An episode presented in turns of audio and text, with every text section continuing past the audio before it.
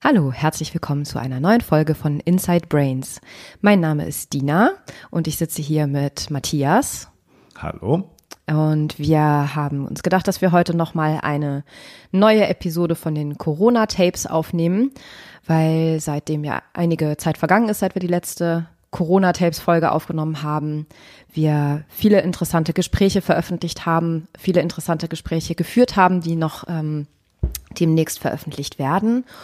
Und genau, wir wollten die Gelegenheit nutzen, mal so einen kleinen Check-in zu machen, zu schauen, wie geht's uns gerade mit der Situation, was haben wir für Erkenntnisse gewonnen aus den Gesprächen, die wir geführt haben, ähm, wo geht's hin und dich daran teilhaben zu lassen.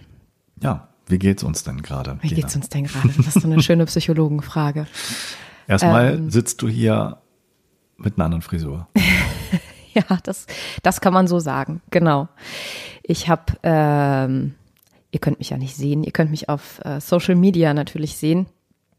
Ähm, ich habe sozusagen gar keine Frisur. Also ich habe mir letzten Freitag die Haare abrasiert, komplett. Was etwas ist, was ich schon sehr, sehr lange mal machen wollte und irgendwie immer nicht den Mut gefunden habe und ähm, die Situation nicht herzugeben schien. Ich arbeite ja jetzt schon länger im Homeoffice. Ein Hinderungsgrund war sicherlich, dass ich dachte, so hm, an der Klinik, das dann allen erklären zu müssen, da, warum ich das gemacht habe. Und dann sehe ich da aus wie eine Patientin. Das ist irgendwie auch nicht so cool. Dann habe ich irgendwann gedacht, naja, egal, würde ich trotzdem machen. Dann hat eine Nachbarin in dem Haus, wo wir früher gewohnt haben, ist an Krebs erkrankt und hat dann eben durch die Chemotherapie die Haare verloren. Dann hätte ich das auch irgendwie, habe ich mich nicht so wohl gefühlt damit, dann mir die Haare abzurasieren, so nach dem Motto, ja, ich mache das for fun, weil ich da Bock drauf hab und ähm, sie verliert ihre Haare, weil sie krank ist. Ähm, ja, naja, und jetzt war irgendwie die, die, die Umstände waren günstig. Äh, man geht ja eh selten vor die Tür. Die Nachbarn hier äh, haben, glaube ich, schon mitbekommen, dass ich ein bisschen verrückt bin manchmal oder nennen wir es außergewöhnlich. Ähm, ja, genau. Und deswegen habe ich das einfach gemacht. Mit deiner Hilfe mhm. und der Hilfe meiner Freundin Carolina, die ja hier auch schon im Podcast war zum Thema Ernährung, die sozusagen per Live-Video-Schalte zugeschaltet war. Ja. Ja, und jetzt sind sie ab. Ich muss mich immer noch dran gewöhnen, wenn ich dich sehe, aber sieht gut aus. Okay, ja, wie, wie starten wir? Also es gibt sehr viel zu bereden. Wir haben, vielleicht können wir erstmal so anfangen, ja, eine Folge mit ähm, Stefan Bortfeld gemacht, mhm. dem Funktionsmediziner und äh, integrativen Mediziner. Und ähm, das war so auch ähm, vor einiger Zeit in dem Strom, würde ich sagen, wo langsam doch mehr ähm, andere Stimmen aufkamen. Es war ja damals auch die Forderung von uns so oder die, die Sichtweise, das kann nicht sein, dass wir jetzt irgendwie ein, zwei Virologen haben in Deutschland, die da die, die Leitlinien vorgeben. Ähm, wo sind die anderen? Ja, wo sind andere Stimmen? Und deswegen war das ganz, ganz wichtig, dass wir zumindest einen kleinen Beitrag geleistet haben. Aber es waren auch viele andere Leute, die jetzt äh, ähnliche Sachen erzählt haben und, und das so ein bisschen geteilt haben. Das ist diese ja, monotheistische äh, Verbreitung gerade gibt von Informationen, was nicht gut ist. Man muss die Leute mit einbeziehen. Das mag ja zum großen Teil richtig sein, was die Bundesregierung macht. Das mag auch ähm, äh, virologisch richtig sein. Da können wir auch nochmal drüber reden. Aber man muss die Leute mit einbeziehen. Man kann nicht sagen, wir diskutieren auch nicht über eine Exit-Strategie, ähm, ohne einen Ausblick zu haben, ohne auch ein Diskussionsforum zu bieten. Und unsere Episode dann mit dem Stefan war ein Beitrag, die Episode mit dem Sebastian Mauritz ist ein Beitrag gewesen von uns, das wir ja auch schon angekündigt hatten. Wie können wir damit jetzt umgehen mental? Was ist jetzt sozusagen von, von Experten ähm, vorgeschlagen? Wichtige Herangehensweisen mit Ängsten, mit, mit diesen Krisengedanken umzugehen. Ich glaube, Sebastian hat da eine Menge tollen Input gegeben. Also wer das noch nicht gehört hat, sollte auf jeden Fall sich diese Folge anhören. Und bevor wir jetzt tiefer einsteigen, vielleicht schon mal den Ausblick auf die nächste Folge. Wir sind ja hier ja in einer Quarantäne letztendlich äh, selbst gewählt und, und versuchen den Kontakt so weit es geht wie möglich zu meiden, nur zum Einkaufen rauszugehen. Und wir sind jetzt schon äh, drei Wochen hier. Wenn wir das gehabt haben, wären wir durch. Der kleine Verdacht ist da. Vielleicht ist das irgendwie völlig blödsinnig, aber ich denke, das könnte durchaus sein, dass wir da eine milde Form von ähm, Covid-19 schon durchgemacht haben. Wissen wir nicht. Gucken mal, ob die Antikörpertests irgendwann verfügbar sind, wo wir das überprüfen können. Aber wir sind hier mit unseren Kindern und wir merken, es ist schwierig, ja, auch im Homeoffice zu arbeiten und die Kinder mit zu betreuen. Das ist nicht, nicht einfach. Die sind halt immer da und können auch ähm, nicht mit anderen spielen eigentlich.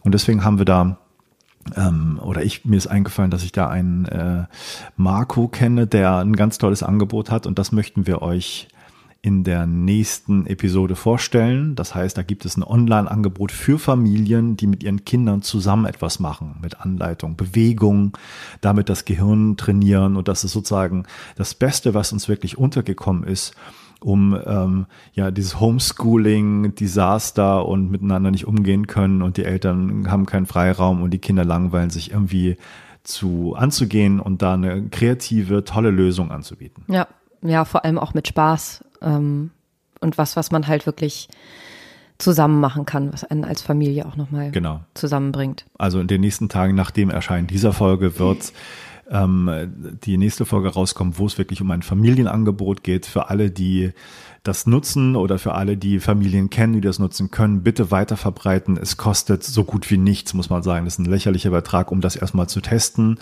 und alles weitere in der nächsten Folge. Es wird genau. Online-Videos, wo man mit den Kindern zusammen als Eltern ähm, weiterkommt im Bewegungsspielen, Gehirntraining und, und, und, basierend auf vielen äh, Experten, die damit beigetragen haben. Genau. Also man guckt sich einmal das Video an und dann kann man das halt so machen. Also man muss jetzt nicht die ganze Zeit dabei vorm Bildschirm verbringen. Das fand ich auch ganz, ja. ganz angenehm. Genau. Und unseren Kindern macht es auf jeden Fall Spaß. Ja. Ja. Wir haben heute den 8. April. ähm, wie ist deine Lage gerade? Ich habe äh, ein bisschen Heuschnupfen, deswegen räuspere mm, ich mich hier. Hoffentlich ist es Heuschnupfen. es ist auf jeden Fall Heuschnupfen.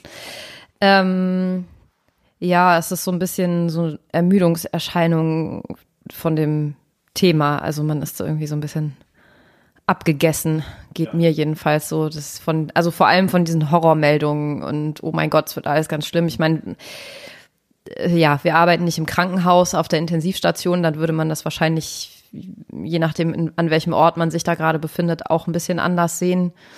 Ähm, oder im, äh, in der ja, Lebensmittelbranche, wo man dann jetzt völlig neue Wege gehen muss und da längere Schichten machen muss und so. Von daher ist das natürlich nur der Ausschnitt, den ich jetzt sehe in meiner Situation. Ähm, ich habe aber gemerkt, dass ich es einfach auch müde bin, mir vorzustellen, dass es alles ganz furchtbar und ganz schlimm wird, also Verschwörungstheorien hin oder her oder ökonomische De Desasterszenarien hin oder her. Es, ja, ich denke mal auch durch die Interviews, die wir geführt haben und durch das, was wir ja auch vorher sowieso schon für uns selber gemacht haben, dass wir da ganz gut aufgestellt sind, irgendwann auch wieder rauszufinden und zu sagen, so gut, was können wir denn jetzt aktuell gerade hier tun? Also was kann ich jetzt gerade machen, um meine Situation und die Situation von Menschen um mich herum, die ich erreichen kann, irgendwie zu verbessern. Und der Podcast gehört natürlich dazu. Dazu gehören Gespräche mit Freunden und Familie.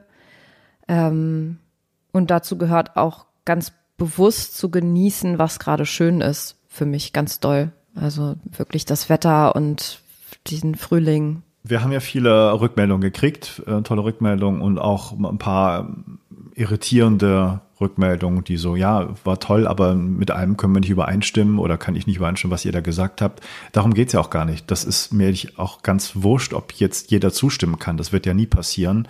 Damit habe ich überhaupt kein Problem. Es geht, glaube ich, darum, hier einen offenen Diskurs weiterzuführen über das Thema, was ich generell in den meisten Medien vermisse. Es gibt viele coole Ansätze, die mich da sehr interessiert haben. Ich gucke ehrlich gesagt ähm, fast jeden Tag rein, Nachrichten, versuche mich zu informieren, versuche einen Überblick zu behalten und schaue in verschiedensten Foren rein und, und gucke mir verschiedene Videos an. Und ich habe, ähm, auch wenn das jetzt dazu führt, dass unsere Folge nicht mehr clean ist, mir geht's wirklich auch auf den Sack mit, mit Corona, weil man merkt einfach, ähm, man kann nicht ähm, äh, Harald Lesch-mäßig, der sozusagen die Allzweckwaffe des ZDF für Wissenschaft ist und über alle Themen Bescheid weiß anscheinend, ähm, sagen, so hier, was weiß die Wissenschaft und die Wissenschaft wird hochgehalten, wenn man eigentlich ganz deutlich merkt, Ähm, und das ist halt bei Wissenschaft auch immer so. Es gibt da keine Einigkeit und es gibt noch viel Unwissen und viel Spekulation in der Wissenschaft. Also was die Wissenschaft weiß, muss man sagen, ist dürftig, ja. Und was immer, ja, immer, überall. Bei vielen Sachen, gerade jetzt natürlich bei der Geschichte, ist es sehr dürftig. Man merkt bei dem Herrn Drosten, der lange Zeit das alleinige Sprachrohr war, dass da ein Ringen immer ist um die Themen, um die richtigen Strategien, was ich gut finde. Es ist aber häufig so, wenn man das den NDR-Podcaster hört, wo er jeden Tag ist, ähm, das Resümee am Schluss ist nur auch bei mir, und ich bin ja nicht doof, eine große Verwirrtheit. Was ist denn jetzt Sache? Weil es ändert sich jeden Tag und was, was man daraus ziehen soll, ist so ein bisschen, das nützt mir erstmal gar nichts. Ja, also jetzt neue Erkenntnisse von Symptomen wo sagt, Geruchs- und Geschmackssinn fällt, fällt plötzlich aus, wenn man das hat, dann sollte man zu Hause bleiben, weil dann hat man es vielleicht auch bekommen, ohne dass man andere Symptome hat. Ja, toll, okay. Gut, interessant, aber das trägt ja nicht wirklich dazu bei, wie es jetzt weitergeht. Ähm, ich finde das trotzdem gut, was da passiert. Ich höre ehrlich gesagt Kekulé, der da auch im, im, im MDR ist, wenig. Ähm, nicht, weil ich den irgendwie blöd finde, sondern ja, ich habe einfach zu viele andere Sachen. Also ich habe ein bisschen reingehört, aber ich kann auch nicht mir ständig diese Virologen-Podcasts reinhören, weil ich, das ist auch nur eine Sicht der Dinge und das ist das Problem. Das ist das große Problem. Virologie hat eine Sicht der Dinge, Drosten sagt selbst, er kann politisch und psychologisch nichts über die Auswirkungen sagen, das wäre nicht seine Aufgabe. Punkt. Und das ist auch richtig so. Und wo sind die anderen Leute, die was sagen müssen? Ähm, ich höre immer auch das Wort Wirtschaftsweise, was ich ja schon mal irgendwie echt spannend finde. Ja, ja das ist ein interessanter Begriff. Ja, ja genau. Und gerade in der Wirtschaft gibt es also Weise. Wo sind denn die Psychologieweisen äh, und die, die anderen Weisen aus verschiedenen soziologischen Disziplinen oder sowas, die auch einen Beitrag leisten können?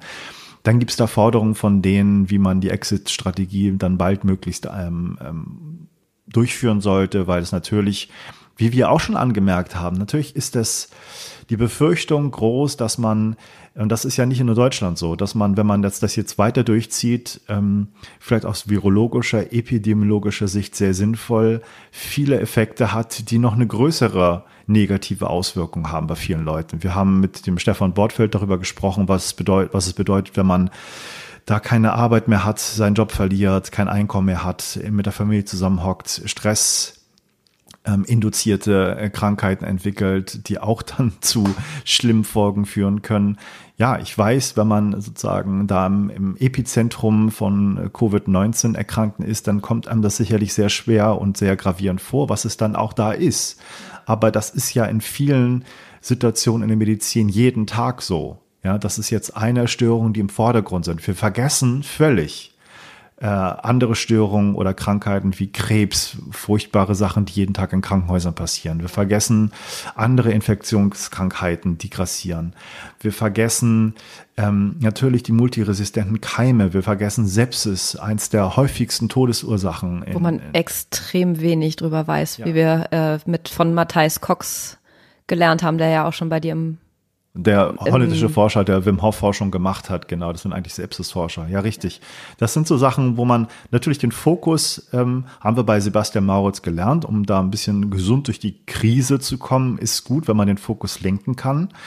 Ähm, ich bin, ähm, also persönlich muss ich sagen, ich brauche gar nicht so viele Anti-Stress-Tools. Ich gehe da relativ gut mit um. Ich finde auch gut, manchmal so in durchgeschüttelt zu werden und zu, durch Krisen zu gehen, wenn man denkt, um Gottes Willen, was da noch alles kommt und dann wieder rauszugehen und wieder rein und wieder raus, das ist, das ist für okay für mich. Ich kann da durch. Ich bin stark genug, da durchzugehen. Ich finde es trotzdem dann für mich jetzt wichtig, da auch diese, die, die extremen Meinungen mal mitzukriegen. Und äh, ich fand äh, sehr interessant, also ich zähle jetzt ein paar Sachen auf einfach. Ich fand sehr interessant. Ich bin ein Newsletter von dem David Sinclair, der das Ende des Alterns geschrieben hat. Ein sehr, sehr tolles Buch, ein Altersforscher, ähm, der auch über Covid-19 da immer Sachen rausbringt. Und der hat gesagt, ähm, ja, es gibt Grund zum Optimismus, es gibt Grund zum, zum Pessimismus, zur absoluten Panik, wenn man mal guckt.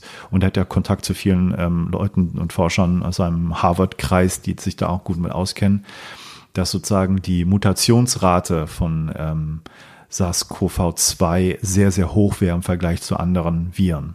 Das heißt, das Virus verändert sich sehr schnell, was einerseits gut ist, was bedeutet, dass es sehr instabil ist. Ja, das verflüchtet sich sehr schnell. Das heißt, es kann, das zeigen ja auch Studien, auf Oberflächen zwar überleben, aber nicht mehr ist nicht mehr infektiös. Da ist jetzt der Bonner Forscher, der Hendrik Streeck, glaube ich, heißt der zu nennen, der das da in Heinsberg auch mit einer der ersten erforscht hat und dabei ist, das immer noch zu erforschen. Also Oberflächen sind seiner Meinung nicht das Problem. So Drosten nähert sich auch ein bisschen der Geschichte an. Ähm, und der David Sinclair hat gemeint, das war was Positives. Erstmal, dass sich das sehr schnell mutiert. Andererseits für eine Entwicklung eines Impfstoffs ist das eine Katastrophe, mhm. weil das dann Richtung Influenza geht und das wird, wenn der überhaupt kommt und wirkt, wird das lange dauern. Und dann ist natürlich die Frage, wie schnell wird das durchgewunken und ja. wie gut ist das dann? Ja, also das ist beim Thema Impfstoff, dass sich da jetzt alle drauf stützen, das haben wir ja schon im ersten, in der ersten Corona-Tape-Folge, glaube ich, ähm, angesprochen, dass ich da zumindest ähm, das bedenklich sehe, dass das eben, das ist eine Holzhammer-Methode, die wahrscheinlich, so wie die Datenlage ist, so viel unerwünschte Wirkungen hat, über die nicht geredet werden darf ähm, dass man sich auch fragen sollte, ob das jetzt unbedingt das Ziel sein muss. Und dass es mh, mm, grundsätzlich auch für mich jetzt so eine Zeit ist, wo ich hoffe, dass wir in vielen Dingen nicht zur Normalität zurückkehren.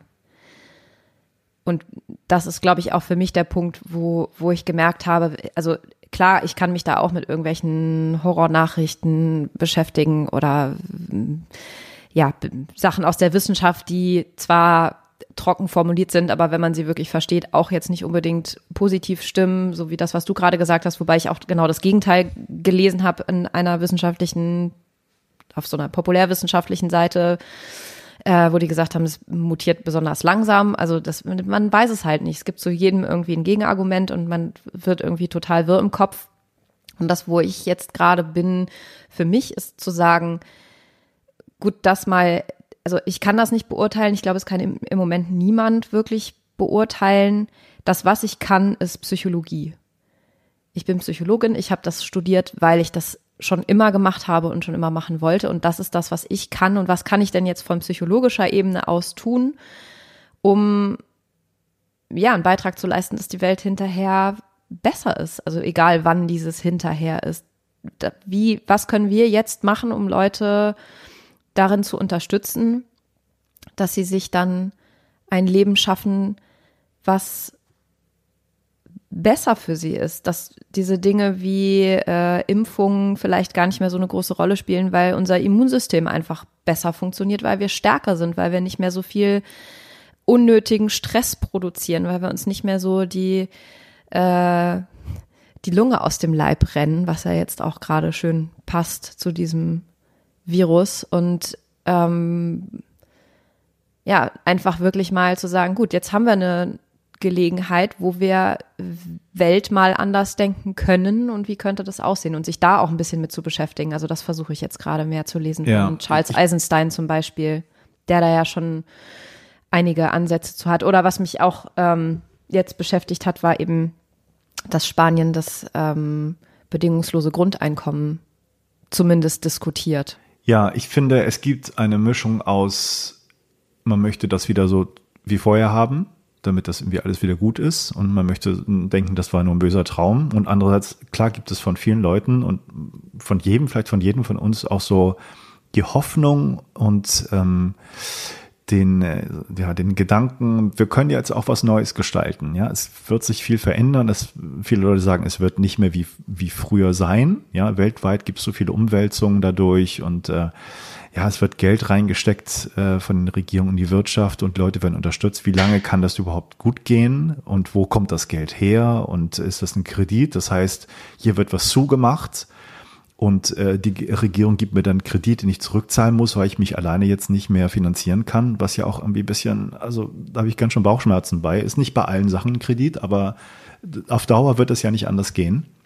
Deswegen ist sowas wie bedingungsloses Grundeinkommen, was ja lange eine Diskussion schon ist, vielleicht eine gute Sache. Ähm, wir können nachher darüber diskutieren von einer anderen Sichtweise, die wir so ein bisschen reinbringen, ob das jetzt gut oder schlecht ist oder auch ein Mittel der Kontrolle. Aber erstmal ist es ja so diskutiert worden, dass man, ähm, und da gibt es viele interessante Studien, auch gerade äh, der Johann Hari hat das ja in seinem Buch über Depressionen erwähnt. Das fand ich sehr, sehr beeindruckend. Da gab es in den 70ern schon in Kanada eine Studie von, einem, von einer ganzen kleinen Stadt, die ähm, ja für, weiß nicht, ein halbes Jahr oder ein Jahr ein Einkommen bekommen hat. Jeder Einwohner hat ein Grundeinkommen bekommen und da hat man festgestellt, Depressionen, Ängste und so sind massiv zurückgegangen, weil die Leute sich einfach nicht mehr darüber Gedanken machen mussten, wie sie durchs Leben kommen. Ja, das kann massive positive Einflüsse haben, so ein Grundeinkommen zu kriegen. Und vielleicht ist es jetzt sogar ein Muss. Also die, der Gedanke, den finde ich super. Aber ich glaube, vielleicht wir alle oder ganz viele Leute tendieren zwischen, lass uns das doch bitte so bewahren, wir wollen es wieder haben wie vorher, weil es kann nur schlimmer werden in vielen Dingen oder es gibt eine neue Chance, was zu gestalten. Und Gestaltungswille und was zusammen zu bewegen ist gut mein Gefühl ist, soweit sind wir noch lange nicht. Also wenn es jetzt zurückdreht, gedreht wird, dann wird es wieder auf Null gesetzt werden. Da geht es wieder so, wie es vorher war. Da gibt es viele Leute, die wollen was machen, die werden noch zu klein sein. Die Leute sind froh, wenn sie wieder zurückkommen in ihren normalen Alltag. Also da ist noch nicht genug für, für passiert, ist meine Meinung. Ähm, aber es wird noch lange dauern und es wird noch viel Umwälzung passieren. Und es gibt politisch ganz viele Überlegung, denke ich, wo man sehr vorsichtig sein muss. Wir können von Deutschland ein bisschen mehr reden, weil wir das Land kennen. Wir können über andere Länder nicht so reden. Da wird es ähnlich sein, da wird es vielleicht noch viel extremer sein. Aber lass uns über ähm, extreme politische Kräfte sprechen, die sehr ruhig sind im Moment. Ja, man hört von der AfD nicht viel. Die können nur was falsch machen, glaube ich, wenn die was sagen. Dann ähm, es, und es ist ein interessanter Gedanke, den habe ich auch übernommen, muss ich sagen, von einem Podcast von dem Florian Ströder, den er gerade macht, die Quarantäne-Show, glaube ich, täglich. Da war jetzt der Serdar Somuncu zweimal zu Gast, den ich sehr inspirierend finde und äh, sehr extrem und sehr krass. Und das ist ganz wichtig. Der war am Anfang noch völlig geschockt. Da habe ich auch in seinen Podcast mal reingehört. Ja. Da war der irgendwie weich gespült und dachte, was ist denn hier los? So. Aber jetzt äh, sammeln sich die Leute wieder langsam, haben Zeit auch nachzudenken. Und der interessante Gedanke war, ist, dass die AfD zum Beispiel sehr ruhig ist, weil wirklich der, der Staat gerade Autorität ausübt. Und sie sind ja eigentlich die Partei, die das auch durchsetzen will, Grenzschließung und so. Und das macht der Staat jetzt alles. Also wo sollen sie gegen opponieren? Und man kann nur als Rechtsextremer gerade was falsch machen, wenn man die Klappe aufmacht, weil sonst äh, ist sozusagen, wo soll man gegen opponieren, wenn genau das durchgesetzt ist, wofür man einfach gerade steht, mit Grenzen zumachen und keine mehr reinlassen und Autoritätenstaat. Das ja, heißt, gegen die, die Wissenschaft. Gegen die Wissenschaft, ja, gut, aber die haben ja Wissenschaft auch für sich genutzt, wenn es ihnen passte. Und insofern ja. ist das jetzt, sehe ich jetzt nicht so, dass das für die äh, Wissenschaftsbashing oder sowas eine Rolle spielt. Ich glaube, da, da hätten sie jetzt nicht viel zu melden, weil das die meisten Leute sind sehr einig, dass die Maßnahmen sind notwendig. Nee, ich glaube, die, die warten auf ihre Zeit und das macht mir halt auch Angst und große Besorgnis, dass nicht klar ist, wer jetzt wann irgendwie das ausnutzt. Und die Regierung Merkel und Konsorten reagieren sehr uneinheitlich. Die Bundesländer agieren nicht zusammen. Ministerpräsidenten ähm, ja, sind ziemlich am selben Strang und äh, viele profilieren sich eher, als dass sie, dass klar ist, dass sie was für die Bevölkerung machen. Das muss ich auch so ganz deutlich sagen. Und das gefällt mir gar nicht. Und ähm, auch nochmal der Gedanke, es ist einfach zu wenig Gespräche auch im Internet, auch im Fernsehen am runden Tisch von unterschiedlichster Seite. Es ist immer ein Virologe dabei und das ist entweder Kekulé oder Drosten oder vielleicht Steg jetzt mal dabei oder so, der auch wieder was ganz anderes sagt. Das ist ja der Nachfolger von Drosten in Bonn, auch ganz interessant. Und es ist immer bei Menschen so. Ja, wenn die irgendwas übernommen haben und da ein anderer irgendwo anders hingeht, so der Vorgänger, machen, machen sie viel neu. Und vielleicht ist das auch nicht so ganz, sag mal, karrieretechnisch ähm, windschnittig, was da so läuft, ja, weiß ich nicht genau. Ähm, aber es ist wichtig, dass da andere Meinungen sind. Und wo sind die anderen Virologen? Wo sind andere Leute? Man hört vereinzelt paar, paar Immunologen und andere Leute, die auch sagen, das, ist, das kann man so nicht machen und da muss man ähm, da was gegen sagen und da muss man andere Argumente auf den Tisch bringen. Ja, und da muss man doch Plattformen bieten, wo die Öffentlichkeit mitbeteiligt wird wo man sieht, welche Argumente ausgetauscht werden und sich dann eine Meinung bildet. Ja, und das, ist, das funktioniert gerade nicht. Und ich finde, Merkel macht eine ultra schlechte Figur wie immer, weil sie trifft bei vielen Leuten den Nerv der Zeit, weil sie selber unsicher agiert und, und hin und her schwingt und sagt, es sind schwierige Zeiten, also wir müssen auf die Wissenschaftler hören und so weiter. Aber es gibt überhaupt gar kein Konzept. Nicht über Exit-Strategien diskutieren zu dürfen, ist für viele Leute, die jetzt gerade nicht wie wir hier eigentlich ein gutes Leben haben, sondern auf 80 Quadratmetern zu viert irgendwie hausen und sich auf den Wecker gehen und kein Einkommen mehr haben, nicht wissen, wo es noch ein und noch ausgeht, ist das einfach keine Strategie zu sagen, wir können jetzt darüber nicht diskutieren, ja. Und die ganze Unsicherheit, wir sind ja jetzt auch keine doofen Leute, wir können ein bisschen einschätzen, wie das mit der Infektionsgefahr ähm, wie es sich verhält und wie man das einschätzen kann und worauf man achten muss und was Hygiene bedeutet und so weiter. Und viele können das nicht. Und was passiert mit den ganzen Leuten, die das nicht einsehen können und vielleicht auch radikalisiert werden, wenn sie ihren Job verlieren? Ja. Wenn man so zurückguckt in der ja nicht allzu fernen Vergangenheit, dann sind solche äh, volatilen Zeiten wie jetzt gerade ja immer schon die Vorläufer von total, Versuchen der totalitären Machtübernahme gewesen. Also das wäre ja jetzt auch nicht das erste Mal. Und die Frage ist halt wirklich, haben wir als Gesellschaften ähm, genug gelernt daraus? Also müssen wir das jetzt nochmal machen, damit wir es verstehen, oder können wir es jetzt mal anders machen? Und ich sehe das schon auch, was du gesagt hast mit dem, dass wir da noch nicht sind und dass es noch nicht genug Leute gibt, die das anders haben wollen.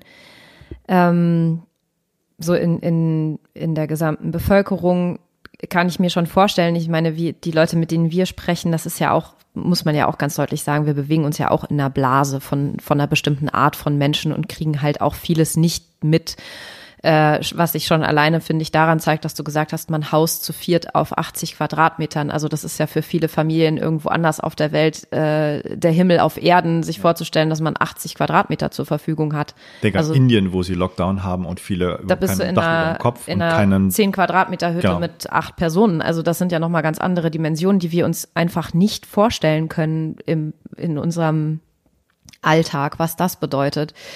Ähm, und da kommt für mich halt wirklich so ein Punkt rein der Verantwortung, wo ich denke, wir sind eben nun mal in einer sehr privilegierten Position. Auch dazu gibt es ziemlich viel ähm, gute Stimmen, Forschung und so weiter, gerade so in, im Bereich, ähm, also vor allem aus den USA, wo ich mich halt damit beschäftigt habe, Leute, die eben ähm, Bürgerrechtsbewegung machen oder eben People of Color, also Menschen mit anderer Hautfarbe, unterstützen wollen, sagen, wie sieht da Privileg aus? Also das, was man unter White Privilege, das Privileg der Weißen versteht oder eben von, ähm, von der Gender-Seite. Äh, das ist eben dieses, ja, der, der weiße äh, heterosexuelle Mann ist sozusagen äh, ganz oben in der, in der, ähm, in der Hackordnung und alles, was da drunter kommt, äh, ne, so unter ferner liefen. Und da gibt es sehr viele Ansätze dazu, sich anzuschauen, was ist Privileg überhaupt, wo bin ich privilegiert und was kann ich tun, um anderen zu helfen, die nicht so privilegiert sind. Also sich überhaupt dessen mal bewusst zu werden, wie sich das äußert, weil wir halt, wir schwimmen da drin wie in Wasser. Wir sehen das halt auch häufig nicht mehr. Und sich damit mal auseinanderzusetzen, was es da für Lösungsansätze gibt. Und deswegen meine ich, ist es halt so wichtig, dass man diesen Diskurs jetzt öffnet und sich ganz, vielleicht völlig andere Sachen anguckt. Also man kann sich ja jetzt fragen, was hat jetzt die Corona-Krise mit, ähm, mit Social Justice Bewegungen zu tun? Ja, sehr viel, weil wir eben lernen können, wenn es Probleme gibt und hakt und Krisen gibt zwischen verschiedenen Gruppen von Menschen, was kann man dann tun, um sich anders besser zu verhalten, um Leute zu unterstützen, die weniger privilegiert sind? Wie kann ich mein Verhalten ändern? Wie kann ich lernen, mich zu hinterfragen? Und ähm, dann eben auch im Alltag was anderes zu tun als das, was ich vorher getan habe. Und das ist halt das, was einfach gerade hinten runterfällt. Und natürlich ist der Impuls dann immer zu sagen, ja, ist jetzt gerade nicht wichtig. Naja, nee, es ist schon wichtig. Und es gibt eben auch so wie uns die Leute, die gerade die Gelegenheit haben, sich genau darüber Gedanken zu machen und genau das auch äh, anderen Menschen weiterzugeben. Und ich finde, dann ist es nicht nur eine Gelegenheit, sondern auch eine Verantwortung, die wir haben, in dieser privilegierten Situation. Das ist eben das Wesen des Privilegs, dass wir in einer Situation sind, wo wir uns über Dinge Gedanken machen können, über die sich weniger privilegierte Menschen keine Gedanken machen können. Also genauso das, was du äh, vorhin, glaube ich, auch schon gesagt hast. Ähm, mit dem, mit dem bedingungslosen Grundeinkommen.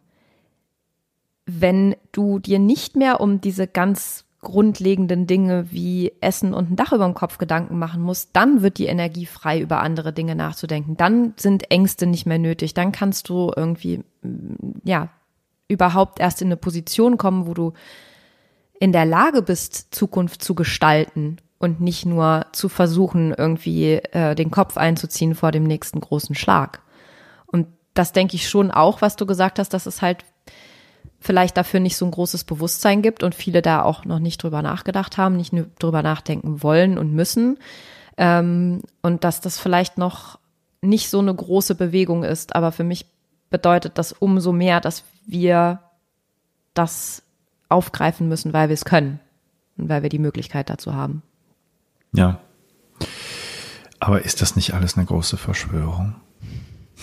Also mir geht auch auf den Sack, dass so viele ähm, möchte gern Verschwörungstheoretiker da jetzt was posten und da irgendwie rumschicken.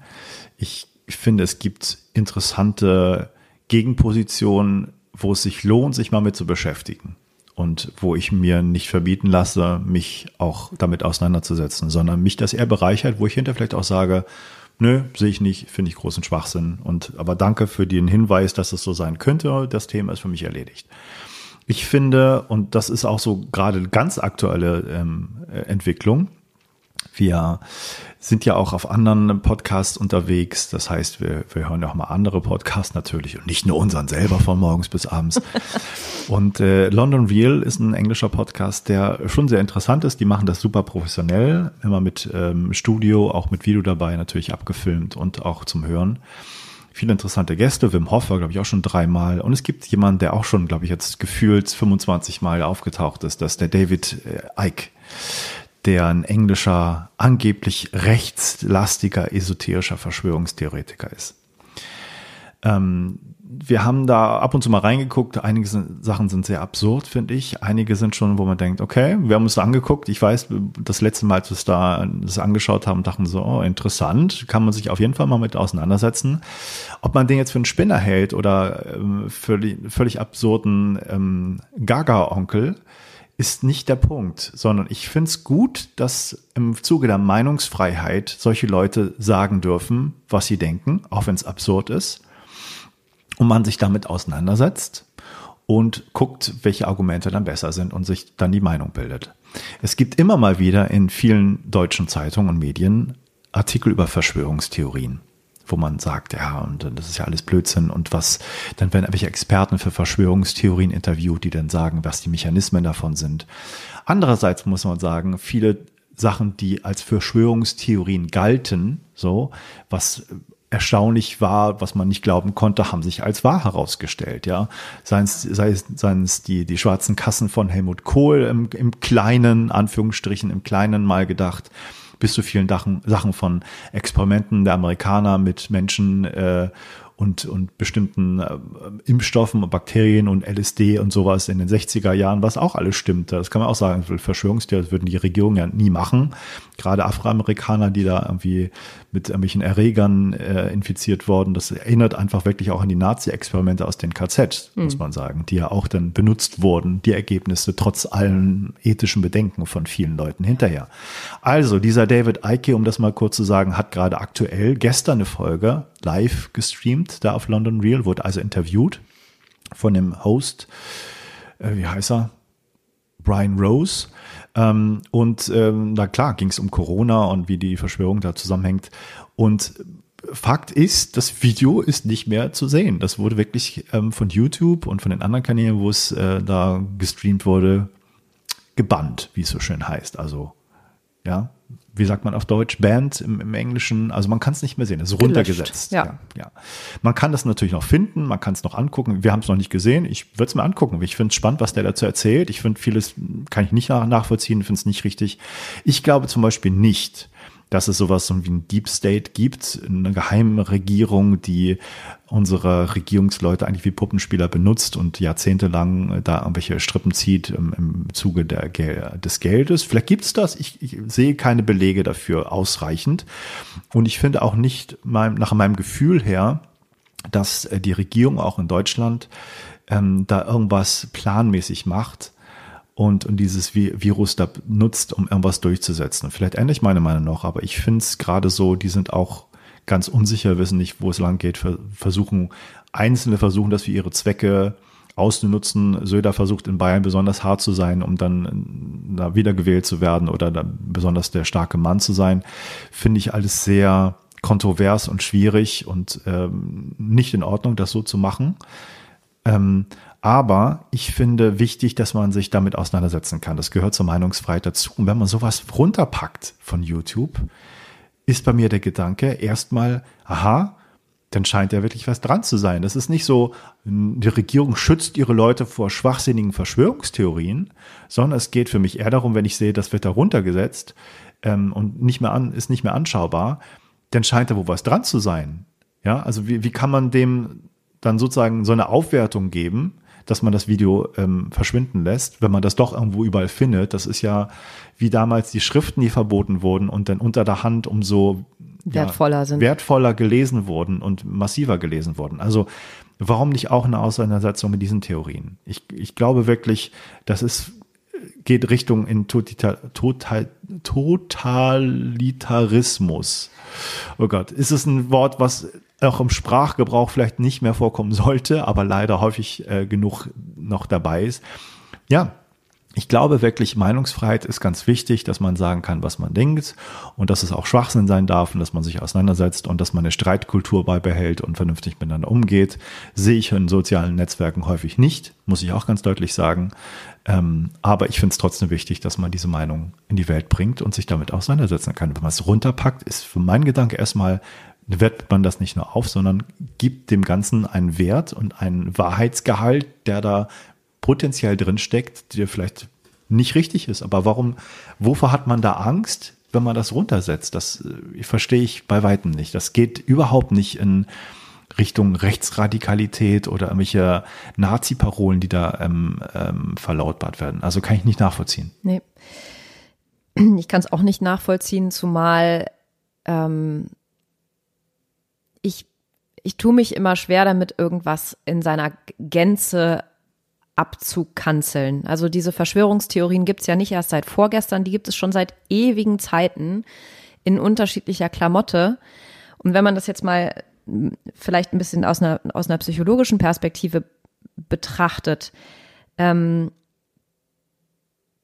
das kann ja durchaus auch sein, dass man merkt, da sind Dinge, die werden uns vorenthalten von Menschen, die Macht ausüben ähm, Dinge, die eben nicht transparent sind. Diese Transparenz erzeugt Unsicherheit und in dieser Unsicherheit spinnt man sich eine Geschichte dazu, die zum Teil vielleicht schwachsinnig ist, aber es muss ja nicht sein, dass alles daran falsch ist und es muss auch, also es muss nicht sein, dass es nicht auch eine tatsächliche, eine tatsächliche Grundlage hat, die halt vielleicht, sagen wir mal, ein bisschen ähm, aufgerüscht daherkommt in dieser Theorie, aber dass äh, da irgendwelche Dinge hinter verschlossenen Türen passieren, äh, ich glaube, das kann ja sofort jeder unterschreiben. Also wie viele Verhandlungen irgendwie geführt werden auf Regierungsebene oder auch ja, mit diesem die Handelsabkommen, die und äh, Geheimabkommen und genau. sowas. Äh, das klar. ist ja nur Common Knowledge, ja. Und natürlich erzeugt das Unsicherheit und man tut sich einfach mit dieser Intransparenz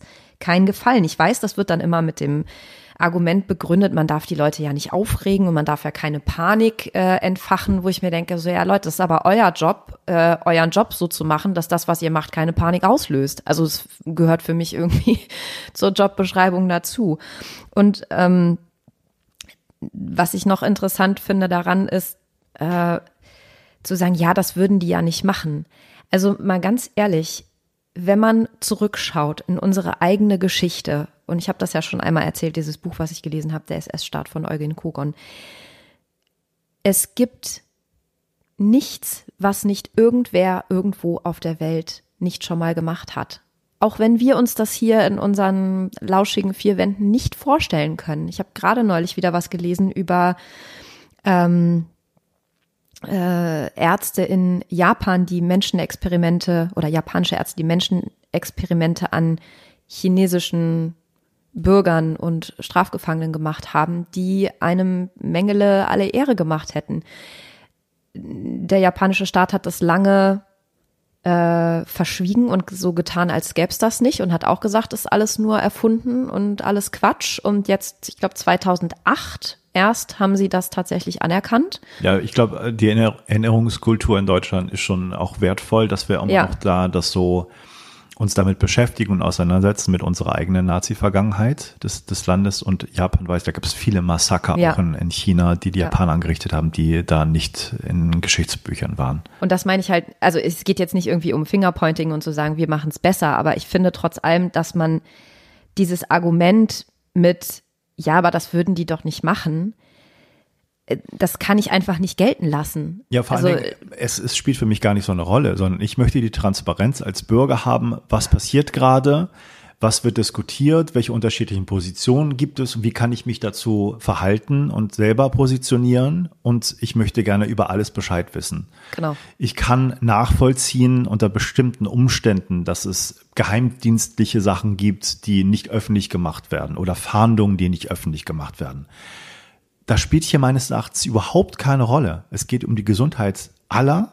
Ja, es geht um Maßnahmen, die wir alle mitzutragen haben. Es geht um Existenzen, die bedroht sind, dadurch, dass Leute nicht mehr Geld verdienen können. Und Überbrückungsgeld, sag ich mal, für eine kurze Zeit hilft vielleicht mal, aber es wird auf lange Sicht ja keine Lösung sein. Wir müssen auch irgendwie miteinander weiterhin funktionieren wirtschaftlich.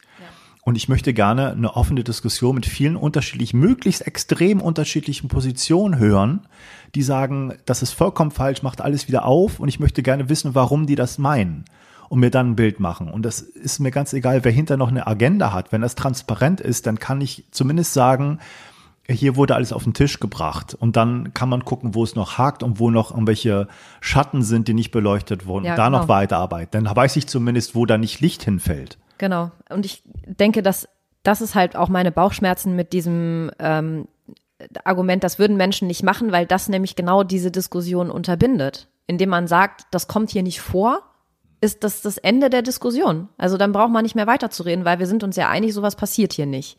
Und das halte ich eben für gefährlich. Und deswegen denke ich, das ist sozusagen dann mein, mein persönlicher Beitrag, den ich leisten kann mit der Arbeit, die ich mache, ist ja viel auch Schattenarbeit, wo man eben genau lernt auf quasi auf, auf Mikroebene, also in sich selbst, sich mit den Dingen auseinanderzusetzen, die man eben nicht so gern an die große Glocke hängt oder die man teilweise sogar vor sich selbst verheimlicht. Und auch das passiert ja auch auf einer großen Ebene gesellschaftlich und auch mm, ja, global äh, dass es da ganz viele Dinge gibt, wo wir nicht hingucken wollen. Und die sind, glaube ich, dann wiederum der, ähm, der perfekte Inkubator für Verschwörungstheorien. Nochmal, das muss nicht heißen, dass alles, was in, was ein Verschwörungstheoretiker sagt, immer falsch ist. Es kann auch sein, dass da doch durchaus Wahrheiten drinstecken, auch wenn vielleicht das gesamte Gesamtbild nicht stimmt oder das ähm, oder wenn so die Antworten nicht stimmen, aber die Fragen genau. zumindest richtig sind und dass man da mal hingucken muss, was ja. da nicht in Ordnung ist. Ja, und das das ist halt wirklich auch so das, wo ich denke, ähm, Leute, die dann immer gleich weglaufen. Auch gibt ja auch viele Akademiker, intellektuelle Wissenschaftler, die sagen, nein, damit beschäftige ich mich gar nicht erst. Wie sehe ich denn dann aus? Ja, ja, genau. Ja? Also sich da bloß nicht die Finger schmutzig zu machen, indem man sich mit solchen Themen auseinandersetzt. Und das ist wirklich, das ist genau das Problem. Da ist wirklich äh, der der eigene Schatten am Werk und auch in der Gesellschaft der Schatten am Werk, der ist Menschen, die sich mit ähm, eher intellektuellen oder wissenschaftlichen Themen, naturwissenschaftlichen vor allem beschäftigen, verbietet, sich auch mit anderen Dingen auseinanderzusetzen, die vielleicht erstmal ein bisschen wirr daherkommen. Bei dem schon erwähnten ähm, Podcast Die Quarantäne-Show da mit Florian Schröder und Serdar Mundschuh, der da jetzt zu Gast war, reden die beiden auch darüber, wie es hinter den Kulissen in den Medien aussieht, dass da so ein Geklüngel ist in den Medienanstalten, wer welche Auftritte hat, was man da sagen darf und die da eigentlich keine Chance hätten, wenn sie nicht selber sich im Publikum erarbeitet hätten, was dann in die, in die Shows von denen geht. Sonst wenn sie abhängig von denen wären, wären sie schon längst weg vom Fenster, so. Und wenn man den Sprung mal rüber macht, geht es nicht in jedem Beruf fast so, dass man äh, häufig Angst hat, seine Meinung zu sagen, weil man nicht mehr dazugehört, weil man dann ausgeschlossen wird, weniger, weniger ähm, Möglichkeiten erhält, dann Geld zu verdienen oder mitzumischen. Ähm, und wenn man das nochmal überträgt, auch, ich würde das sogar sagen, die Virologenszene in Deutschland ist da kein Unterschied. Natürlich also da werden viele zu Hause sitzen und sagen, ich mache mir doch jetzt keine andere, ich werde doch keine andere Meinung jetzt öffentlich kundgeben. Wie sehe ich, wie stelle ich mich denn da als Virologe, wenn ich ja. da jetzt was anders sehe? Wenn meine großen Kollegen da jeden Tag interviewt werden und das ähm, jetzt einen bestimmten Mainstream verlautbaren oder eine bestimmte Richtlinie verlautbaren. Wie sehe ich denn aus? Ich mache mir doch meine Karriere kaputt als derjenige Biologe, der dagegen geschossen ist. Ich werde doch nie wieder eingeladen zu irgendwelchen Konferenzen. Kann ich, kann ich gleich, kann ich gleich kündigen. Ja. So. Die, da haben, die wenigsten Leute haben die Eier, die Sachen so durchzuziehen und ihre Meinung zu sagen. Manchmal kann ich es auch verstehen, manchmal kann ich es nicht verstehen, aber das ist in vielen Bereichen doch so. Ja, klar. Also ich meine, ich bin ja selber das beste Beispiel. Ich habe ja schon allein, dass ich meine Haare nicht abrasiert habe, als ich da jeden Tag in die Klinik musste. Ich hätte auch sagen können, es ist mir komplett wurscht, äh, was die da von mir denken. Mache ich halt einfach, weil ich das für mich so entschieden habe. Aber klar, ich meine, es ist ja auch zu, einer, zu einem gewissen Grad ist es ja auch in Ordnung, dass man ähm, sich Gedanken über Zugehörigkeitsgefühle macht. Nur, dass man vielleicht vorher mal in Frage stellt, das, wo man Zugehörigkeit haben möchte, ja. wirklich das ist, was zu einem passt und ja. etwas, wo man überhaupt Zugehörigkeit zu empfinden sollte. Also in vielerlei Hinsicht ähm, äh, geht es ja einigen Menschen, mit denen ich gesprochen habe, so, dass sie äh, in einem persönlichen Rahmen sehr kritisch sind den Organisationen gegenüber, in denen sie arbeiten. Oder für die sie arbeiten. Oder für die sie arbeiten. Ähm, und da auf, auf persönlicher Ebene was ganz anderes stattfindet, als äh, wenn man dann sich wieder den Anzug, die Maske aufgesetzt hat und wieder da sozusagen äh, jeden Tag im Büro aufschlägt und da performen muss. Und das ist halt wirklich dieses, die, ähm, die Möglichkeiten der Zugehörigkeit, die wir haben in unserer westlichen Welt, ist so stark geprägt von dem Beruflichen. Das ist ja wirklich. Vom Geld. Vom Geld, ja. Also natürlich, das, wo du mit Geld verdienst, damit identifizierst du dich, da verbringst du den größten Teil deines Tages und ich würde jetzt mal sagen, ein, ein großer Teil der Menschen kriegt das Kotzen, wenn er dran denkt, für wen er da jeden Tag zur Arbeit geht. Ja, und das wäre doch eigentlich ein Argument fürs bedingungslose Grundeinkommen, wenn man zumindest diesen finanziellen Druck nicht hat, ähm, irgendwo was machen zu müssen, weil man sonst kein Geld hat. Das ist eigentlich fast mit, äh, finde ich, eins mit der Hauptargumente. Und ich finde auch, wenn man mal, natürlich gibt es Leute, die sind privilegierter, die haben mehr Geld, die können sich mal leisten, auch Nein zu sagen zu bestimmten Aufträgen oder Jobs, die sie anbieten. Aber der jetzt oder die jetzt zuhört, stell dir doch mal wirklich die Frage, ob das, was du da machst, du mit vollem Herzen auch wirklich unterstützen kannst. In jeder Hinsicht ist das mit der Firma, für die du arbeitest, völlig konform, deine Leidenschaft, deine Herzensangelegenheit, das, was du, wo du ethisch für einstehst oder nicht.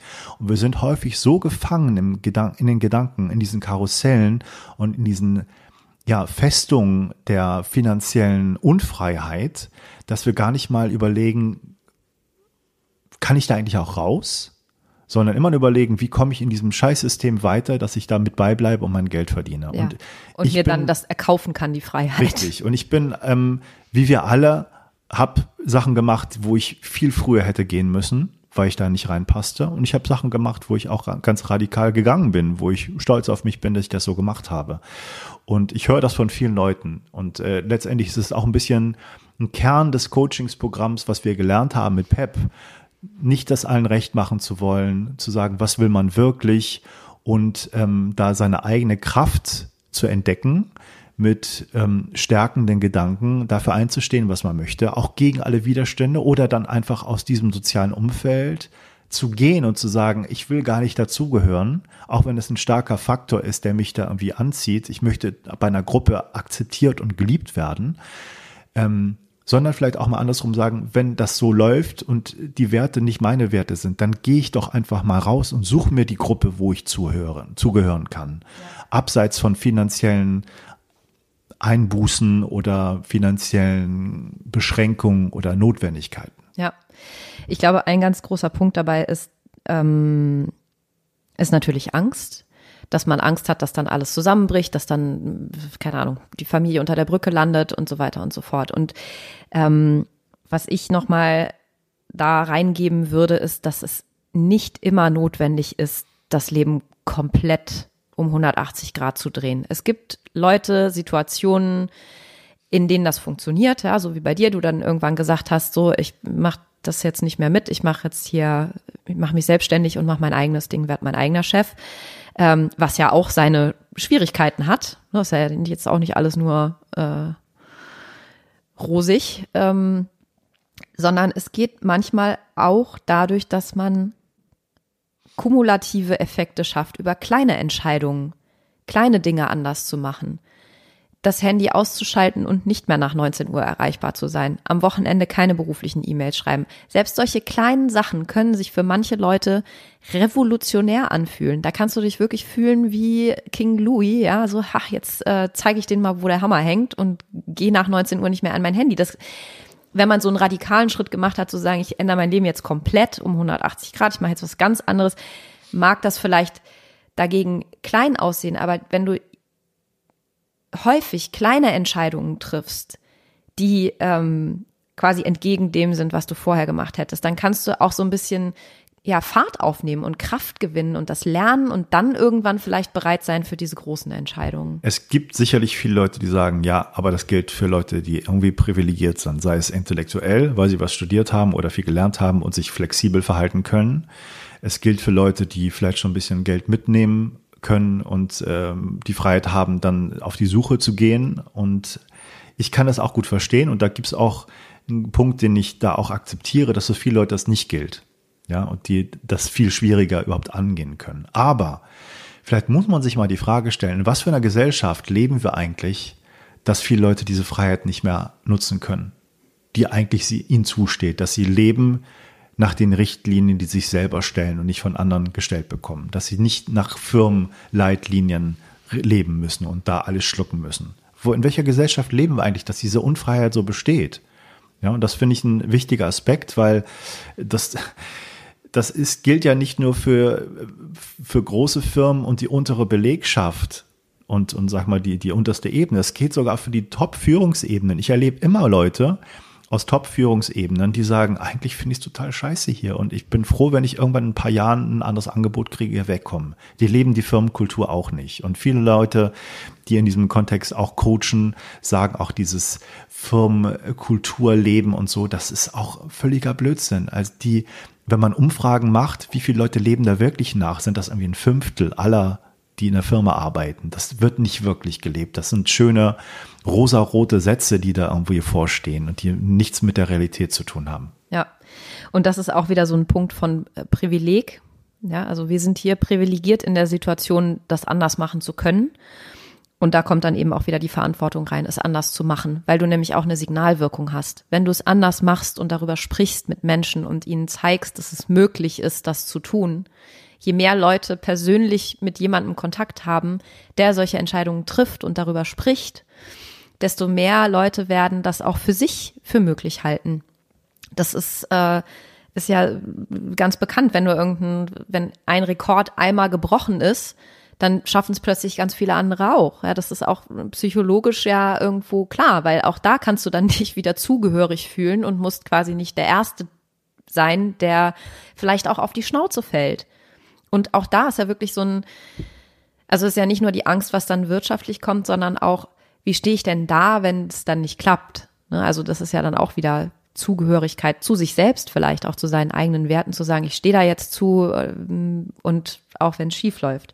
Ich wollte noch mal auf eine Sache kurz zurückkommen ähm, bezüglich des bedingungslosen Grundeinkommens, weil dazu hat David Icke ja auch was gesagt. In dem letzten ähm, Interview davor. In dem letzten mhm. Interview davor, genau.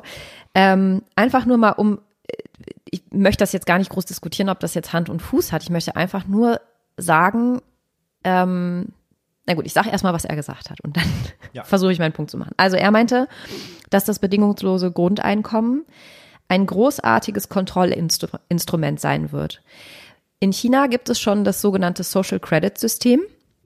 Ähm, was im Moment, glaube ich, noch hauptsächlich im finanziellen Bereich eine Rolle spielt, aber eben auch, auch Reisefreiheit. Du kannst hat er gesagt, nehmen, konnte ich aber jetzt nicht okay. nachvollziehen. Also ich habe das noch mal ein bisschen recherchiert. Das hat ja. er gesagt, dass das sozusagen das ist, was dann als nächster Schritt kommt, wo man über finanzielles Wohlverhalten einen guten Social Credit Score bekommt und dass da schon in den Dating Apps zum Beispiel und für ähm, wenn man einen Job sucht, äh, die Leute das freiwillig sich quasi ans Revers heften, was sie für einen tollen Social Credit Score haben. Und das natürlich auch noch erweitert werden kann ähm, und der Staat das natürlich nutzen kann, um Privilegien zu vergeben. Ja, also du das darfst heißt, reisen. du kriegst im Grunde ein bedingungsvolles genau. Grundeinkommen. Genau. Das ist nicht bedingungslos, weil du ja. kriegst das nur so lange du dich so verhältst, wie genau. der Staat das gerne möchte. Das ist der Punkt. Genau, das ist der Punkt, was ja dann dem bedingungslosen Grundeinkommen dem Grundgedanken eigentlich entgegensteht. Aber natürlich, was ich damit sagen wollte, ist, und das ist ja auch das, wo es um dem, in, uns in dem Podcast darum geht, ist, man kann jede Sache aus ganz unterschiedlichen Perspektiven betrachten. Und ganz häufig ist es nicht so, dass das eine vollkommen richtig und das andere vollkommen falsch ist, sondern je nachdem, wie man fragt und von wo man guckt, aus welcher Perspektive, können unterschiedliche Sichtweisen unterschiedlich relevant sein.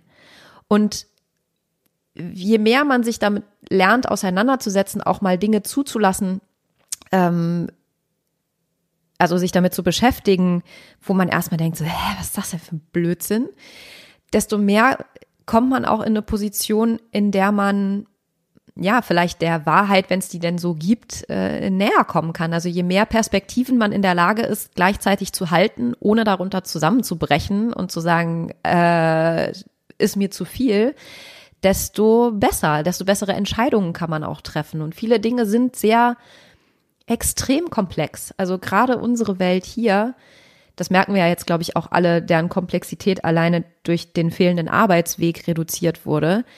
Das ist so komplex, es macht einen ja auch irgendwann irre. Also man muss das ja auch wirklich lernen und trainieren, ähm, das emotional auch auszuhalten, dass da jemand ist, der was völlig anders findet als man selbst mhm. und den trotzdem seinen Wert als Mensch nicht abzusprechen. Und ich nehme mich da überhaupt nicht raus. Also ich meine, ich kann auch über Menschen abschimpfen und für äh, einige äh, Bevölkerungsgruppen wie Neonazis und rechte Terroristen habe ich wenig Verständnis.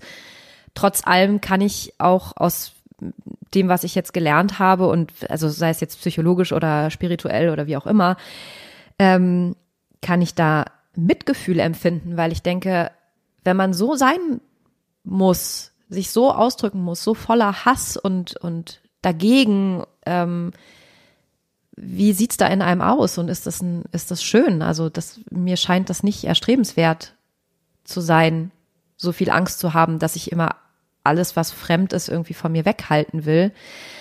Ähm, und diesen Menschen trotzdem ihren Wert als Mensch nicht abzusprechen, was halt einfach schnell passiert, wenn man so hitzig mit Positionen aneinander gerät. Ja, vollkommen richtig. Ähm, mir fällt noch mal ein kleines Announcement heute. Wir haben ja den achten Wim Hof wird bei London Real Life sein heute Abend. Wer da das hört und das sehen will, der hat bestimmt interessante Sachen zu äh, erzählen, gerade Immunsystem, wie man da mit der Wim Hof Technik irgendwie das stärken kann. Und das möchte ich ja auch nochmal betonen. Wer da ähm, glaubt, das wäre nur irgendwie so eine äh, völlig überhypte Atemtechnik und mit der Kälte hätte überhaupt nichts zu tun der wird sich komplett irren. Das ist schon etwas, was jetzt auch durch ganz neue wissenschaftliche Studien nochmal gezeigt wurde. Das wirkt wirklich auf das Immunsystem. Natürlich weiß niemand, was jetzt mit Covid-19 ist und ob das funktioniert mit der Wim Hof Methode. Aber bitte, was hat man zu verlieren, wenn man sich in, insgesamt stärkt, ja, und das Immunsystem stärkt. Ähm, vielleicht für den Virus mag das nicht so eine Rolle spielen, aber viele anderen Viren existieren auch noch. Und das bringt mich wieder nochmal zum anderen Punkt ich finde es erstaunlich, wie viele Intellektuelle so dürftig informiert sind über solche grundlegenden biologischen, medizinischen Zusammenhänge wie Mikrobiom, wie also Darmbakterien, Viren, Bakterien insgesamt, wie das alles zusammenhängt und war sehr erstaunt. Ich finde ja den Slavoj Žižek, den Philosophen da, ist ein hochgeschätzter Mensch, der intellektuell ganz oben mitspielt, finde ich der, wo Jordan Peterson in, dem, äh, in der öffentlichen Diskussion, die er hatte, ja wirklich einstecken musste und nicht gut bei wegkam, obwohl der rhetorisch ja so brillant sein soll. Also Slavoj Žižek, der jetzt neulich vor ein paar Tagen im Interview gesagt hat, ich verfolge das auch so ein bisschen, ähm, ihm hätte jemand erzählt, es gibt da überall Viren und auch nützliche Viren, die auch die Verdauung ähm, unterstützen im Darm und so weiter, wo ich dachte, hallo? ja, nee, wirklich, das ist ja ganz was Neues. Ist schon interessant, gerade so, wo man denkt, die, die intellektuellen ähm, ja nicht Führer, aber die so immer die Player, die die großen Leute, die immer was zu sagen haben, wie dürftig die da in dem im Bereich informiert sind, das kann eigentlich echt nicht wahr sein. Und natürlich, wir sind die ganze Zeit von Viren und Bakterien nicht nur Umgebung umgeben, sie sind in unserem Körper drinne und SARS-CoV-2 ist ein Virus, was dazukommt. Wir sind ständig besiedelt und unser Immunsystem, Immunsystem kann da super mit umgehen. Ja, normalerweise. Und in einigen Fällen und da wird ja jetzt auch diskutiert in einigen Kreisen, ob das auch um, auf das Virus-Load drauf ankommt. Also wie viel ähm, Ladung von dem Virus man abkriegt, ähm, ähm, was dann dazu führt, dass die Erkrankung mehr oder minder schlimm wird. Also das ist ja noch völlig ungeklärt und dass es durch die Atemluft damit mit Tröpfcheninfektionen lange sich halten kann und dann da langsam zu Boden rieselt und so weiter. Solche, solche Geschichten wollen wir gar nicht diskutieren. Wir sind auch keine Fachleute. Wir lesen das da und jeder kann sich die Meinung bilden. Ich finde, es spielt nicht so eine große Rolle. Social Distancing ist im Moment vernünftig, finde ich ähm, sich von Leuten fernhalten. Wir müssen eine Exit-Strategie haben. Wir müssen überlegen, wie das funktioniert, dass wir da möglichst alle wieder in unsere Jobs kommen und das irgendwie funktioniert. Ich sehe nicht, dass das bald der Fall sein kann, weil einfach die, die, der Peak noch lange nicht erreicht ist. Und was für Strategien gibt es denn da, um vernünftig miteinander umzugehen? Wer ist bereit, überhaupt da zu diskutieren aus, von Seiten der Bundesregierung und von den Parteien? Das ist die und Frage. Und von den Medien. Und von den Medien, ja. Das, ich finde auch, haben wir letztes Mal schon so ein kleines Medienbashing bei Stefan Bortfeld gemacht. Ähm, wir haben aber auch das trotz allem differenziert dargestellt. Ähm, ich finde einige Artikel immer noch grottig, die da erscheinen, ähm, die sozusagen andere Meinung, andere Sichtweisen als geschmacklos oder zynisch abkanzeln. Oder von den, äh, von den, wie haben sie geschrieben, die schönen Lippen von Herrn Drosten dann thematisieren. Ja, ja. Ich mir denke, was bringt mir das jetzt das für mein Leben? Unter der Gürtellinie im wahrsten Sinne des Wortes, ja. was da läuft, ähm, zum Teil. Und da gibt es einige Medien, die ähm, ringen um die ersten Plätze von schlechter Berichterstattung. Ähm, aber es gibt auch natürlich sehr gute und immer wieder kritische. Und einer, der mir auffiel, der auch großen Bezug hat zu dem, was du gerade gesagt hast, ist, dass der meinte, die Zeit, wo diese alternativlose Politik propagiert wurde, dass es nicht anders geht, die werden vorbei, weil man sieht, es geht auch anders und es muss in Zeiten von ja nicht nur Pandemien, von, von großer Gefahr muss es anders gehen. Und wir ja? sind in großer Gefahr schon lange mit dem Klimawandel. Und da hört auch keiner auf die Wissenschaftler. Also es ist wirklich, im Prinzip machen sie gerade all das und sagen all das, wo sie vorher noch behauptet haben im Punkto Klima. Das geht alles nicht. Genau. Ja, und es ist, äh, ich finde auch, es ist eine seltsame Mischung zu sagen, wir wollen jetzt nicht über den Klimawandel diskutieren und da irgendwie das so darstellen, dass wenn wir jetzt hier alle zu Hause sind, wie sich der Natur erholt und so, das wäre ja irgendwie zynisch im Anbetracht der Leute, die da sterben. Das kann ich nicht nachvollziehen. Das finde ich so politisch und so, das finde ich wiederum zynisch zu sagen, weil wir sind hier ein Lebewesen von vielen, vielen Millionen Arten auf dieser Welt. Warum stellen wir uns als die Großen da, auf die es nur ankommt? Ich verstehe, dass jedes Menschenleben zählt, natürlich, für uns. Aber insgesamt, global gesehen, für den Planeten, spielen wir dann eine viel zu große Rolle mit unseren Konsequenzen und den Effekten und den Auswirkungen, die es auf die Natur hat. Und wenn sich da was erholt, ja, und wir das sehen, was für eine Macht wir haben zum Guten, wenn wir uns da ein bisschen zurücknehmen oder andere Wege gehen, das ist doch super. Das kann man doch, ne, man kann doch nicht jetzt nur Artikel rausbringen, die sagen, ja, aber letztendlich schadet das dem Umweltschutz mehr, weil das geht ja alles wieder zurück und dann wird es noch wieder überkompensiert und wird die Umweltbelastung noch größer. Dann muss ich sagen, warum legt man den Fokus so negativ auf die ganze Geschichte? Es ist nicht nachvollziehbar für mich. Ja. Ich finde das, was du gerade gesagt hast, ähm, total wichtig, dass man einfach erkennt, dass eben alles mit allem zusammenhängt, dass wir ein, eine Lebensform auf diesem Planeten sind, von vielen. Ähm, und dieser Gedanke von alles hängt mit allem zusammen, der ist einerseits total schön und auch so New Agey kennt man ja ne, aus diesem spirituellen Bereich. Aber wenn man das mal wirklich konsequent zu Ende denkt und sich auf diesen Gedanken einlässt, ist das echt ein harter Brocken. Also das ist einer der härtesten Brocken, die ich bei meiner eigenen Entwicklung zu kauen habe, ist, dass eben alles, was ich tue, irgendwelche Auswirkungen hat und ich nicht immer wissen kann, welche das sind. Aber wenn ich schon bei was weiß, dass es eine negative Auswirkung hat, es dann weiterzumachen, das kann ich wirklich dann eigentlich nicht mehr begründen, wie, wie man das noch rechtfertigen möchte. Und was du gerade gesagt hast mit Slavoj Žižek, das ist auch so ein, so ein Beispiel dafür, wie sehr wir verlernt haben, in diesem großen Zusammenhang zu denken.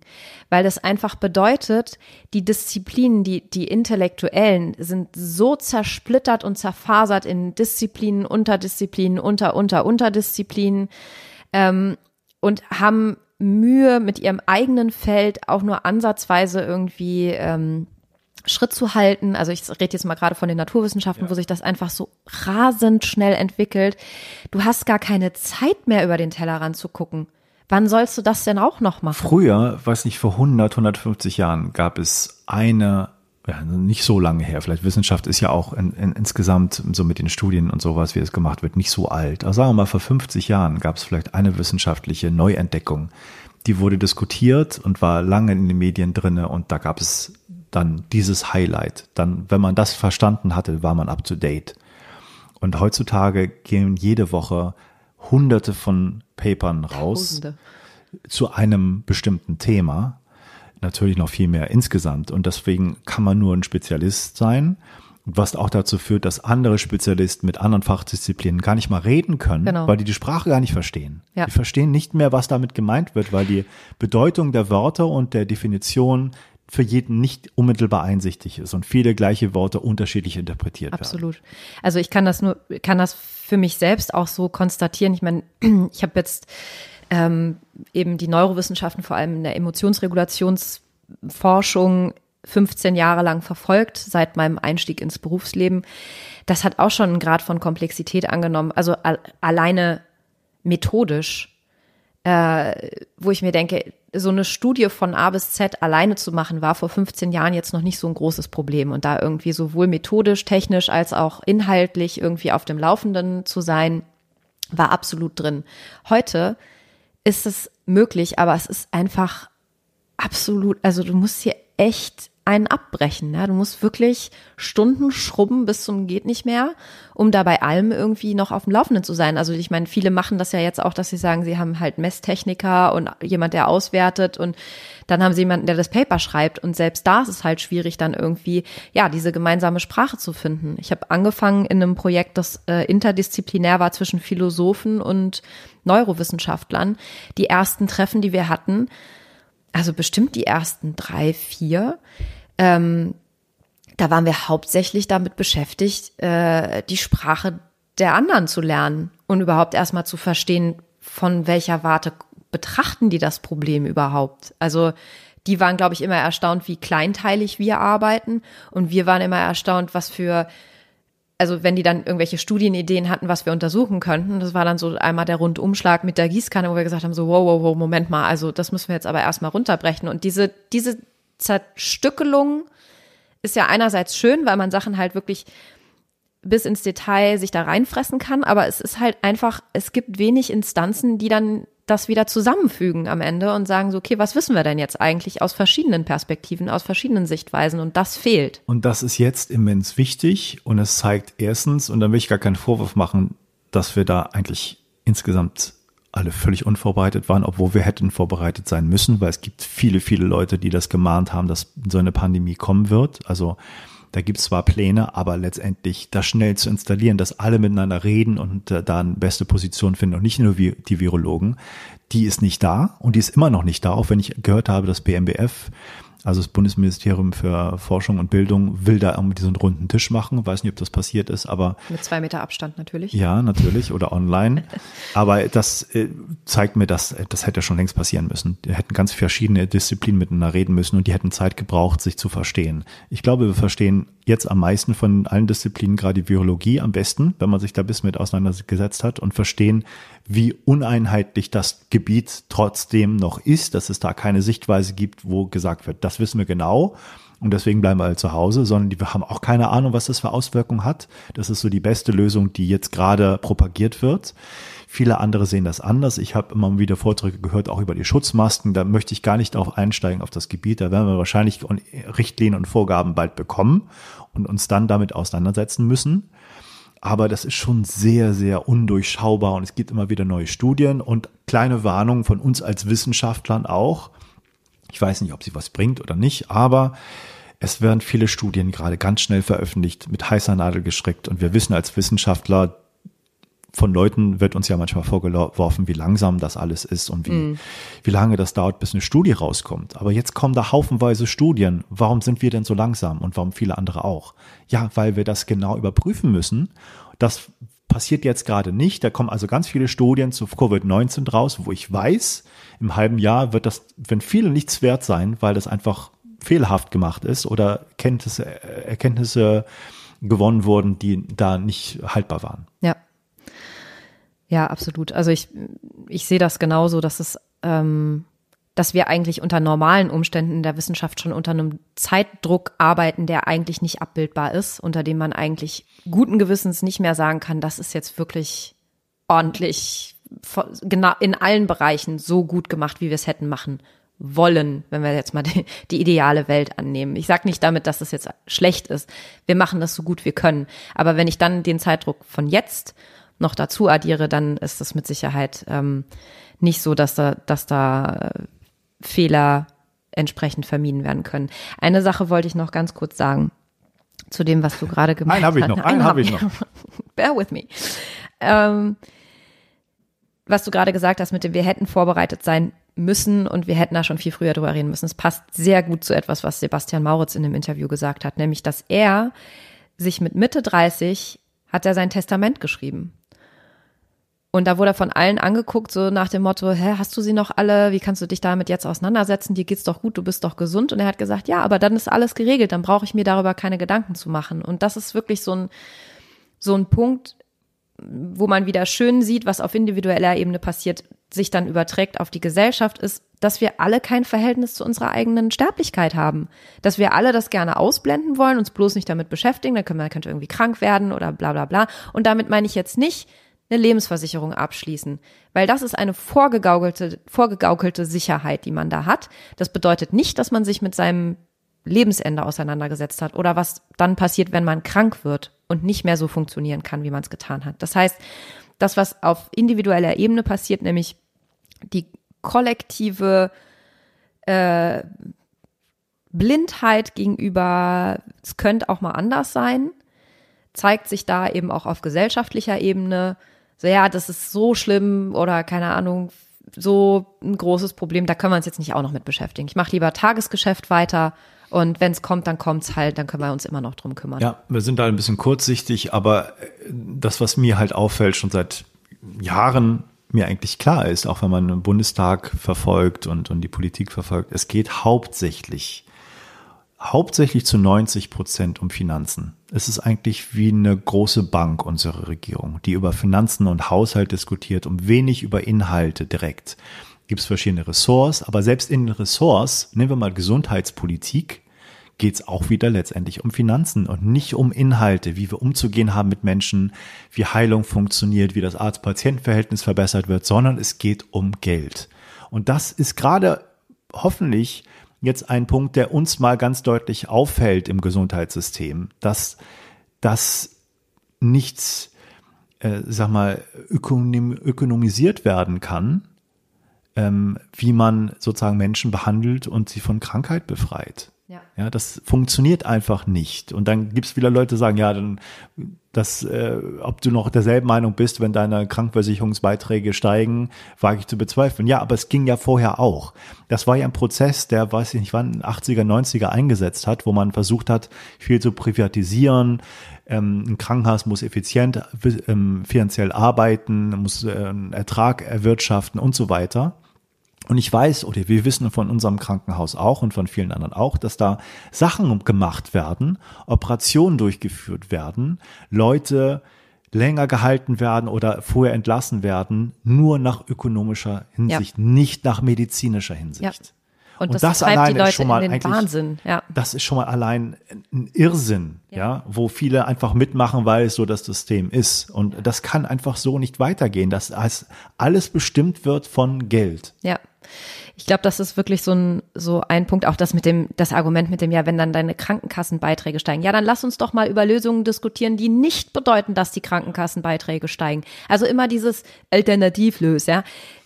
Es, es macht mich rasend, dass man noch nicht mal mehr andere Lösungen denken darf, geschweige denn drüber reden. Und das ist wirklich so ein Gedanke, der mir neulich kam, war, warum kann man das denn nicht entkoppeln? Warum kann man nicht sagen, es gibt bestimmte Dinge wie Nahrung, äh, Gesundheit, sich um alte, kranke oder Kinder kümmern, also um Menschen, die ähm, keinen erwerbstätigen Ausdruck mehr in unserer Gesellschaft oder noch nicht haben, äh, wenn man sich um die kümmert.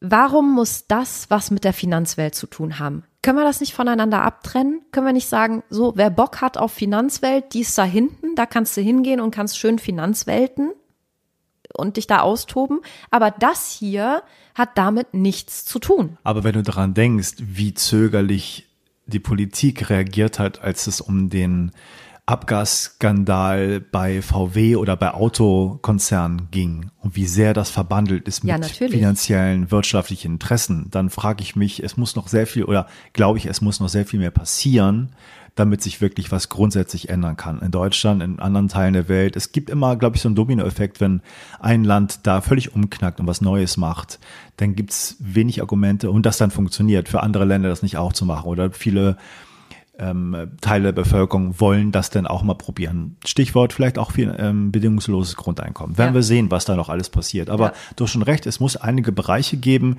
die abgekoppelt sind und abgekoppelt sein müssen. Ja, und da muss man zu Lösungen finden, die vernünftig sind, die einem klar machen, es geht nicht alles immer nur ums Geld. Die Menschlichkeit bleibt gerade im Gesundheitswesen auf der Strecke, wenn es nur ums Geld geht dabei. Und es gibt Berufe, die finde ich und vielleicht auch viele andere Leute gesellschaftlich immens wichtig, die werden einfach grottig bezahlt und das kann so nicht weitergehen. Jetzt kriegen die Leute, die, die Ärzte und Krankschwestern und Krankenpfleger Applaus auf ja, den Straßen, voll. für den sie sich nichts kaufen können und das nur ein gutes Gefühl gibt. Ähm, aber sowas muss vernünftig bezahlt werden, angemessen, gut bezahlt im Verhältnis zu anderen Sachen, die viel, viel Geld kriegen und die nicht systemrelevant sind oder nicht wirklich uns weiterbringen als Gesellschaft. Es müssen Erzieherinnen besser bezahlt werden, Kindergärtnerinnen. Ich meine, da unsere Kinder werden dahin geschickt. Und ich würde mir eigentlich wünschen, das sind absolut hochprofessionelle Leute, die wirklich studiert haben und wissen, worum es geht und gut mit Kindern umgehen können und geprüft werden und sich immer wieder reflektieren und so weiter, intellektuell auch ähm, hochgradig bestückt sind und richtig angemessen dafür bezahlt wird für diesen Job, sich mit den tagtäglich mit diesen kleinen Tyrannen Menschen, Menschen zu beschäftigen. Ja. ja. Ähm, warum passiert das nicht? Warum wird das nicht gefördert? Ich verstehe es einfach nicht, dass man gerade die Sachen, die langfristig wirken, neue Generationen ranzuziehen von Menschen, die Sachen hinterfragen, gesund aufgewachsen sind und so weiter, auch mental gesund, dass man das nicht wirklich richtig, richtig gut bezahlt. Und es gibt noch viele andere Berufe, an die ich jetzt gerade nicht denke, die genauso unter diese Kategorie fallen. Ja, ja. und ich glaube, ein großer Punkt, was du gerade gesagt hast mit dem nicht angemessene Bezahlung und dass man eigentlich, man, also die Leute im Krankenhaus oder im, im äh, in den Kindergärten, in den Schulen, die spüren, dass sie einen ganz, ganz wesentlichen Beitrag leisten zu dieser Gesellschaft. Und die sind so großen Restriktionen unterworfen, das macht auch zynisch. Also viele würden, glaube ich, auch einfach gerne anders arbeiten und dürfen es nicht. Und was für mich ein ganz großer Punkt ist, ich habe äh, bin ja in Frankfurt aufgewachsen, also ich kenne viele Leute, die in der Finanzbranche arbeiten, deren Eltern in der Finanzbranche gearbeitet haben. Ähm, ich bin sozusagen Mitte im Geld groß geworden. Ähm, was da nicht stattfindet, ist Emotionalität. Also, dass Menschen nicht nur rein rationale Wesen sind, die man durch Zahlen abbilden kann und durch Umfragen und deren Meinung man manipulieren kann durch äh, irgendwelche Sachen. Das kommt da nicht vor. Man hat da nicht emotional zu sein. Und das ist ein ganz großer Punkt, warum Finanzen und das, was uns als Menschen wirklich ausmacht, häufig einfach nicht kompatibel ist, weil das, das sind so unterschiedliche Sprachen, da sind wir wieder bei dem, dass man nicht miteinander reden kann. dass es total unmöglich ist, das eine mit dem anderen irgendwie zu vereinbaren, weil die Finanzwelt äh, nicht wahrhaben will, dass Menschen so sind, wie sie sind. Auf der anderen Seite denke ich mir dann, dafür gehen, können sie aber super mit Angst umgehen und uns klar machen, dass wir jetzt irgendwie eine Versicherung kaufen müssen oder keine Ahnung was, den Kredit aufnehmen, damit wir dann irgendwie dazugehören und die tollen Sachen uns leisten können. Also sie manipulieren das zwar, aber tun trotzdem so, als gäbe es das nicht. Und das ist wirklich eine Branche mit einem mit einer sehr eigenen Sprache, mit einem sehr eigenen Duktus, mit einer sehr eigenen äh, mit einem sehr eigenen Ausdruck. Und diese Idee, die viele hatten, also ich meine, bin ja da in die Schule gegangen, viele meiner Klassenkameraden sind dann eben in den Finance-Bereich gegangen, vielleicht auch mit so ein bisschen sowas Revoluzermäßigem, so ja, rinnen die Organisation von innen aufmischen das kannst du so schnell vergessen. Das wird dir so schnell ausgetrieben. Da kannst du irgendwann in, den, in, in die innere Kündigung gehen oder, keine Ahnung, Burnout kriegen oder ähm, Herzprobleme.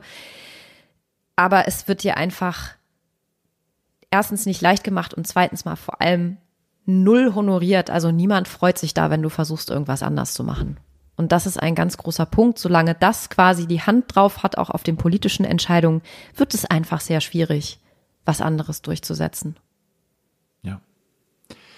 Ich glaube, wir haben eine Menge Holz ja. geredet und äh, Ganzen Wald. sehr viel ähm, Themen angesprochen. Ich glaube, für heute reicht's. Ja.